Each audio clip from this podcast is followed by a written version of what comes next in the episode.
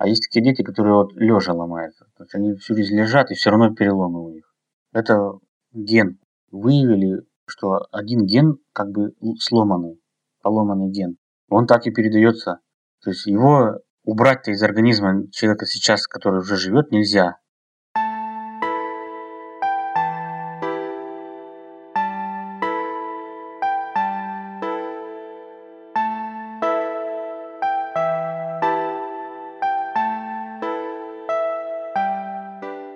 Наверняка видели фильм «Неуязвимый», в котором противопоставляются два главных героя. Один, его играет Самуэль Джексон, страдает редким заболеванием, при котором кости человека чрезвычайно хрупкие и часто ломаются. Второй, в исполнении Брюса Уиллиса, наоборот, обнаруживает у себя сверхспособности оставаться несокрушимым в любой ситуации. Должна вам сказать, что особенность хрупкого героя вовсе не выдумка создателей фильма – Такое заболевание действительно существует на самом деле, и называется оно несовершенный остеогенез. Это заболевание поражает одного из 12-15 тысяч новорожденных. Заболеть могут как мальчики, так и девочки. И причиной является мутация в генах, возникшая спонтанно, или переданная через одного или обоих родителей. Основное проявление этой болезни – повышенная ломкость костей. То есть человек может, например, сломать ногу, просто не так на нее наступив – для того, чтобы поддержать здоровье людей с врожденной хрупкостью костей и создавать условия для их полноценной жизни в обществе, был создан благотворительный фонд «Хрупкие люди». Я оставлю ссылку в описании к выпуску. Там вы сможете подробнее изучить этот вопрос и, возможно, даже поучаствуете в помощи подопечным фонда. Меня зовут Вика, и вы слушаете подкаст Homo Parents, родительский подкаст о детях и о нас самих. Сегодня я хочу рассказать вам невероятную историю – она, конечно, не столь удивительна, как в фильме «Неуязвимый», но то, как в жизни встретились мои герои, кажется мне потрясающим совпадением. Это история Алексея и его семьи.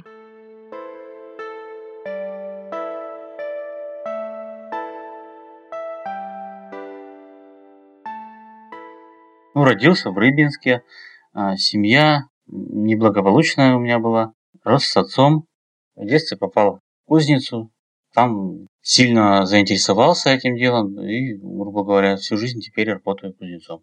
У меня своя мастерская. Поначалу мне просто нравилось деньги зарабатывать. В 13 лет я уже зарабатывал хорошо этим делом. Потом меня вообще завлекло само кузнечное дело. Я увидел, как мужики работают. Какой-то есть процесс такой завораживающий на самом деле. И меня очень затянуло, и я стал сам пробовать. Потом появился у меня учитель.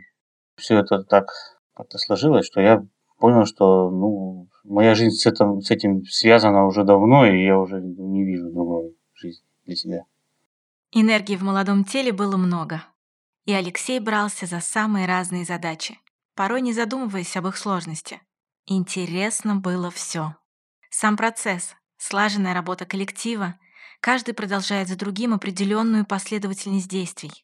Алексея тоже включили в этот процесс. Потом я видел в своем городе свои работы, в создании которых я участвовал. Это же тоже неплохая отдача получается от того, что ты делаешь, ты видишь результат своей деятельности.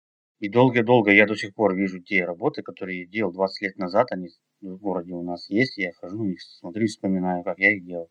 Это очень хорошая отдача и как бы даже наперед даже заряжает. А деньги потом отошли на второй план, потому что тут уже у меня пошла идея не о том, чтобы просто зарабатывать деньги. Уже у меня появились какие-то в голове мысли, планы, как развиваться. Я уже не думал не столько о деньгах, а только о том, чтобы что-то сделать новое, что я еще не умею делать. Вот ни разу еще за все годы не сделал одинакового ничего, ни одного заказа. Всегда все разное.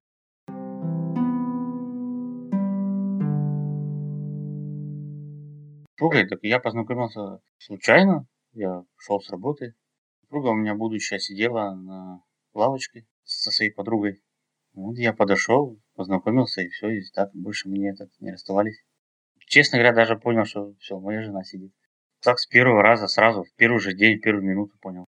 Как рассказывает жена Алексея, она тоже сразу поняла, что они будут вместе.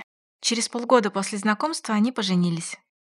Поначалу работа кузнецом вызывала интерес, но постепенно весь процесс засосал и супругу так, что теперь они работают вместе, создают эскизы, оформляют бумаги. В общем, Теперь это бизнес семейный.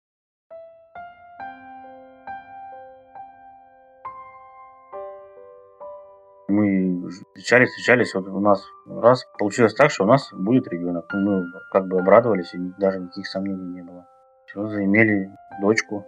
Через три года сына. Даже, ну, ни дня не сомневались ни в чем. Алексей говорит о сомнении вот по какой причине. Дело в том, что у супруги Екатерины был диагноз – несовершенный остеогенез. А он, как известно, может передаваться по наследству. Я когда первый раз ее видел, вот может быть из-за того, что у нее такие глаза, я вот и для себя все решил. У нее, чтобы вы понимали, глаза цвета вот, белки, именно сами белки, склеры так называемые, они голубые. Сильно прям, это не то чтобы там слегка, прямо, ну, можно сказать, синие. И меня сразу зацепило. Ну, сначала думал, это просто такая красота у нее своя. Потом, ну, ну, я как бы постоянно меня не отпускал, это я интересовался. Оказалось, что это первый признак, по которому определяется такое заболевание, как хрупкость костей, ну, несовершенный остеогенез. Ну, Екатерина как бы ломалась в детстве, ну, это супруга моя, она ломалась в детстве, но тогда еще эта болезнь была вообще никак не изучена, никто не обращал на это внимания. Ну, хрупкая, хрупкая, ну и ладно. Пережила, вот, дожила до своего возраста, ладно. А потом родилась дочка. Первое, что мы заметили, что у нее такие же глаза. И мы также, дочка у нас родилась, ну вот, такие, вот в маму, значит, пошла, ну, молодец. Потом у нее начинаются переломы.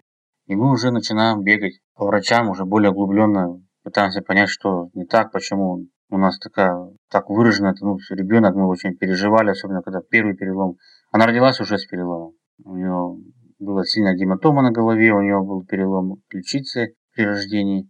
Уже тогда был звоночек. Потом она сломала ножку, потом ручку. То есть мы начали шевелиться, суетиться, бегать, все это больше углубляться в эту болезнь, узнавать, что это. Мы обратились к нашему местному сначала врачу. Он первый объявил, что у нас подозрение на несовершенный остеогенез. Мы сразу же обратились в Ярославль в область. Там нам этот диагноз начали подтверждать. Мы съездили в генетику, делали генетические анализы, сделали. В общем, диагноз нам подтвердили. И тогда у нас затянулась череда переломов у нас начал э, складываться позвоночник. Сначала на грудном отделе 4 позвонка, потом э, на поясничном отделе 3 позвонка. Все это сопровождалось долгими месяцами лежания в больницах и постоянным хождением по врачам. А потом родился сын. Сын оказалось то же самое, точно такие же глаза. Ну, мы для себя уже сразу поняли, но на всякий случай все равно по врачам поездили, все это тоже подтвердили. Недавно мы сделали современные анализы, и оказалось, что Плотность костей у сына-то еще меньше, чем у дочки. Но переломов у него пока что, слава богу, меньше. Он также ломал ноги и руки. Вот сейчас, на данный момент, мы дома все, никто не в гипсе, сейчас все хорошо. Особенность переломов при данном заболевании заключается в повышенной хрупкости костей. Порой их недостаточно просто вправить, как часто делают людям без данного диагноза. Здесь так не получится, потому что от костей могут отламываться кусочки. Из-за этого применяют такую технологию, когда кости правят руками через разрезы кожи. А поскольку ребенок растет, то для укрепления поломанных костей и предотвращения их повторных переломов необходимо ставить особый телескопический штифт, растущий вместе с ребенком.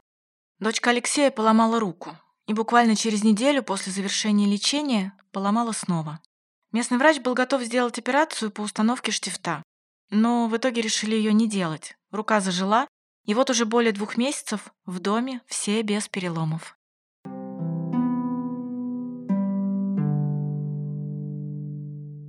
Полностью эта болезнь это не лечится.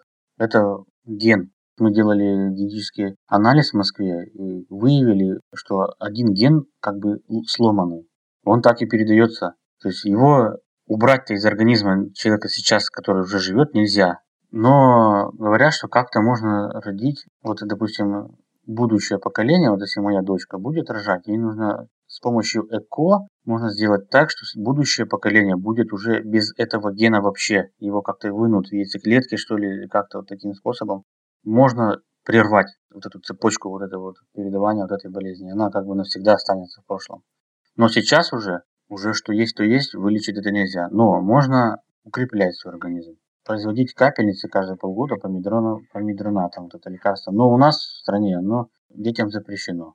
То есть делать это нужно, даже врачи готовы это помогать, но по факту, вот если совсем уже считать, то оно все-таки запрещено. Это лекарство, оно укрепляет сильно очень кости. То есть мы еще, слава богу, ходим, да, в школу ходим, гуляем. А есть такие дети, которые вот лежа ломаются. То есть они всю жизнь лежат, и все равно переломы у них.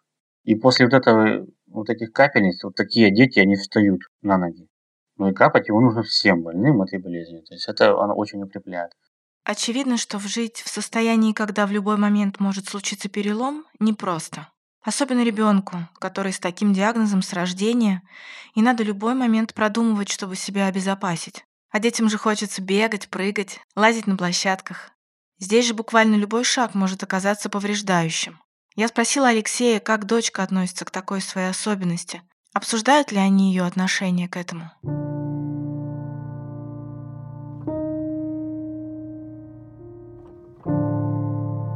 Ну, как, э, она же, как дети-то, они же впитывают все. Ведь постоянно по больницам таскаясь, они же тоже слушают врачей всех особо вот так прямо вот сидеть, постоянно вот внушать там что-то не приходилось даже. То есть вопросы, да, задавали, конечно, что там, а почему нельзя. Вот мы объясняем, ну ты же знаешь, что вот у нас вот чуть-чуть сразу вот ломается. Ну да, да. То есть они, в принципе-то дети сами понимают, что вот раз и сломалось, раз и тут им же тоже не нравится в больнице лежать постоянно, в гипсах ходить. То есть мы просто поясняем, почему так происходит, и они и врачей слушают. В принципе, все и понимают прекрасно. Так, особо таких вот вопросов-то не задавали, что почему вот ему можно прыгать, а мне нельзя. Да, он, дети, они понимают почему, и все. Все равно беседы мы проводим с ними, такие, что вот, знаете, вот им не нравится слово инвалид. Но мы не употребляем то слово вообще дома. Мы говорим, что мы особенные, мы хрустальные, мы бриллиантики, мы дети особенные. Значит, нам Бог дал какую-то иную миссию в этом мире, не, не такую, как всем. Дети все понимают прекрасно никаких сопротивлений там по, по этому поводу, что да я не хочу, да вы неправду говорите, такого нет. Все воспринимается правильно, как я сейчас вижу. Они свою болезнь воспринимают правильно, они ее приняли, все они с ней живут, приняли и готовы жить с ней, и привыкли уже даже. Уже не замечают, что кто-то там шлепнется где-нибудь там с какого-нибудь турника, а мой даже не лезет. Понимаю, неохота ему потом сидеть там в гипсе, в больнице. Для того, чтобы укреплять организм, дети четыре раза в год проходят реабилитации в больнице. И даже между ними происходят переломы. Особенно грустно, когда становится модным очередное новое средство передвижения, а ребятам на него нельзя. И, конечно, они все понимают, но и попробовать хочется. Помогают разговоры и размышления о том, к чему может привести даже одно катание. И когда мы начинаем об этом разговаривать, она вспоминает эту больницу, она уже настолько ей надоела эта больница, что она, ну, конечно, она расстраивается. Иногда и бывало и говорила, что ну почему вот мне, именно мне вот так нельзя. Я говорю, ну, значит, ну, как бы опять же объясняем, что, ну, значит, у нас предназначение какое-то особенное. Мы просто особенные люди. Все, каждый человек особенный по-своему. Вот мы в этом смысле особенные. Другой человек в другом смысле особенный. Раз ты такая, значит, ну вот что делать? Придется нам отказываться от этого ну, она вроде как с пониманием относится. И сын также много не задает вопросов. Конечно, они дети, они все равно эмоции свои более выражают, расстраиваются, да, им хочется же покататься, всем так весело. Но мы стараемся какими-то перекрывать другими вещами. Раз тебе нельзя здесь, значит тебе можно там, допустим. Вот э, нам бассейн нужно обязательно. Ну раз, например, можно бассейн, значит для бассейна сделать все там самое лучшее в бассейне. Компенсируем отказы, утраты Сейчас уже повзрослели, старшие подружки появились, они ее, видать, поддерживают как-то. Она, может быть, забывает, что она особенно с ними. Ну, они там общаются на равных, наверное. И подружки-то такие, не которые там где-то лазают, ползают, там бегают, прыгают, а просто вот они ходят по набережной, туда-сюда гуляют, разговаривают. Подружки никак не напоминают ей об этом никогда. Ей с ними хорошо, она, они общаются, вот она так отвлекается, она очень любит гулять.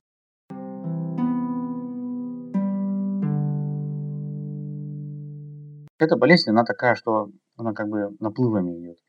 В определенном возрасте она более сильнее проявляется. Потом она как бы в определенном возрасте затихает.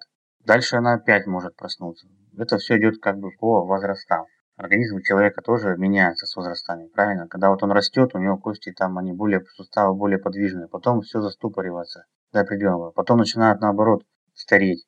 И болезнь также, она то проявляет себя, то затихает, замолкает. Мы примерно-то уже знаем, когда она затихнет, когда она проявится. И дети тоже об этом знают даже в будущем. В каком возрасте у них нужно быть особенно внимательными. Мы, конечно же, все равно надеемся, что в будущем что-то придумают, более процесс лечения, может быть, или лекарство какое-то, что оно прямо посильнее все вылечить или заглушить эту болезнь навсегда, или еще что-нибудь такое. Уже в начале выпуска я рассказала о том, насколько потрясла меня эта история Алексея и его семьи. Мне показалось таким сильным совпадением, что все его близкие — хрупкие люди, а он в прямом смысле опора и поддержка, да еще и мастер кузнечного дела, своими руками делающий красоту из металла. Крепкий тыл для хрупких, дорогих людей. Семья у меня в детстве была такая, ну, такая себе семья, какая есть, какая есть, как бы с отцом рос. С матерью проблемы были там у отца. Тоже не до меня как бы совсем-то ему было. Поэтому я немножечко привык к таким ситуациям, когда нужно самому за себя как бы постоять, сам, самому для себя что-то решить. Никто, кроме меня, мне не поможет ни в чем. Здесь у меня даже сомнения не возникло, потому что я думал, я-то точно справлюсь. Я-то в себе точно уверен был. Море по колено, ничего, я все преодолею, все смогу если бы не я, то, может быть, там другой-то там какой-нибудь муж там, ей бы не, и бросил бы, и не помог бы там. Так что и хорошо, что я тут попался. Ну, я до сих пор так считаю. Никакое это не считаю, что какая-то, не, не дай бог, обуза там или еще что-то. Это наше семейное как бы дело такое. Ладно, мы будем с ним значит, дальше жить, будем его решать. Никакой тут у меня никогда не, не возникало никаких сомнений насчет этого, что какая-то тут на меня повиснет, какая-то обуза там, да, мне многие говорят, что вот тебе не тяжело, там, да, тебе зачем вообще такое надо, как это? Даже мыслей таких у меня не возникает. И все, у нас даже заточены все мысли в семье, что мы когда что-то планируем, у нас все, оно, уклон идет все вот на это, на лечение. Покупаем автомобиль, нам надо, чтобы он был такой-то, такой-то, чтобы нам ездить в больницу, чтобы у нас дети были там закреплены, чтобы там, вот, вот на это думаем. Мы едем куда-то отдыхать, нам нужно такой-то санаторий, чтобы у нас там было такое-то лечение, чтобы у нас там было то-то, то-то. Не для того, чтобы мы ездим там на море поваляться, а чтобы вот всегда в любом деле, у нас в любом начинании, первый критерий выбора – это чтобы было в пользу лечения детей. Не знаю, мы привыкли уже к этому, все, у нас как бы это уже не отнять. С этим нормально, все живем, уже другой жизни я не представляю себе. Вообще не знаю, как бы я жил, если бы у нас бы не было вот этого. Что бы мы сейчас делали вот так вот? Даже не знаю. У нас цель есть, сейчас мы вот ей как-то закрепились и ей живем. Без нее мы как-то вот, как не мы, без части своей жизни.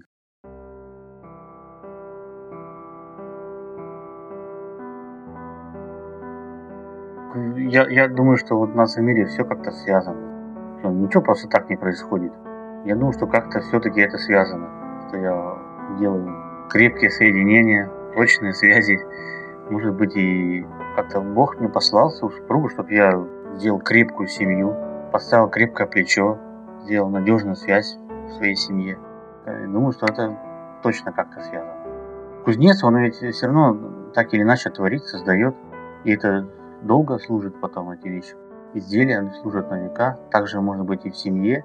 Я крепко связался с собой, буду как бы долго вместе будем, и союз будет крепкий.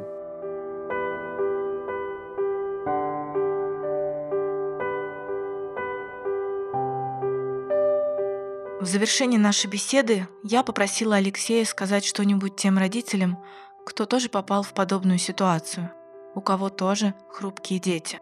Но кому, возможно, сейчас непросто, и тоже хочется почувствовать рядом с собой крепкое плечо.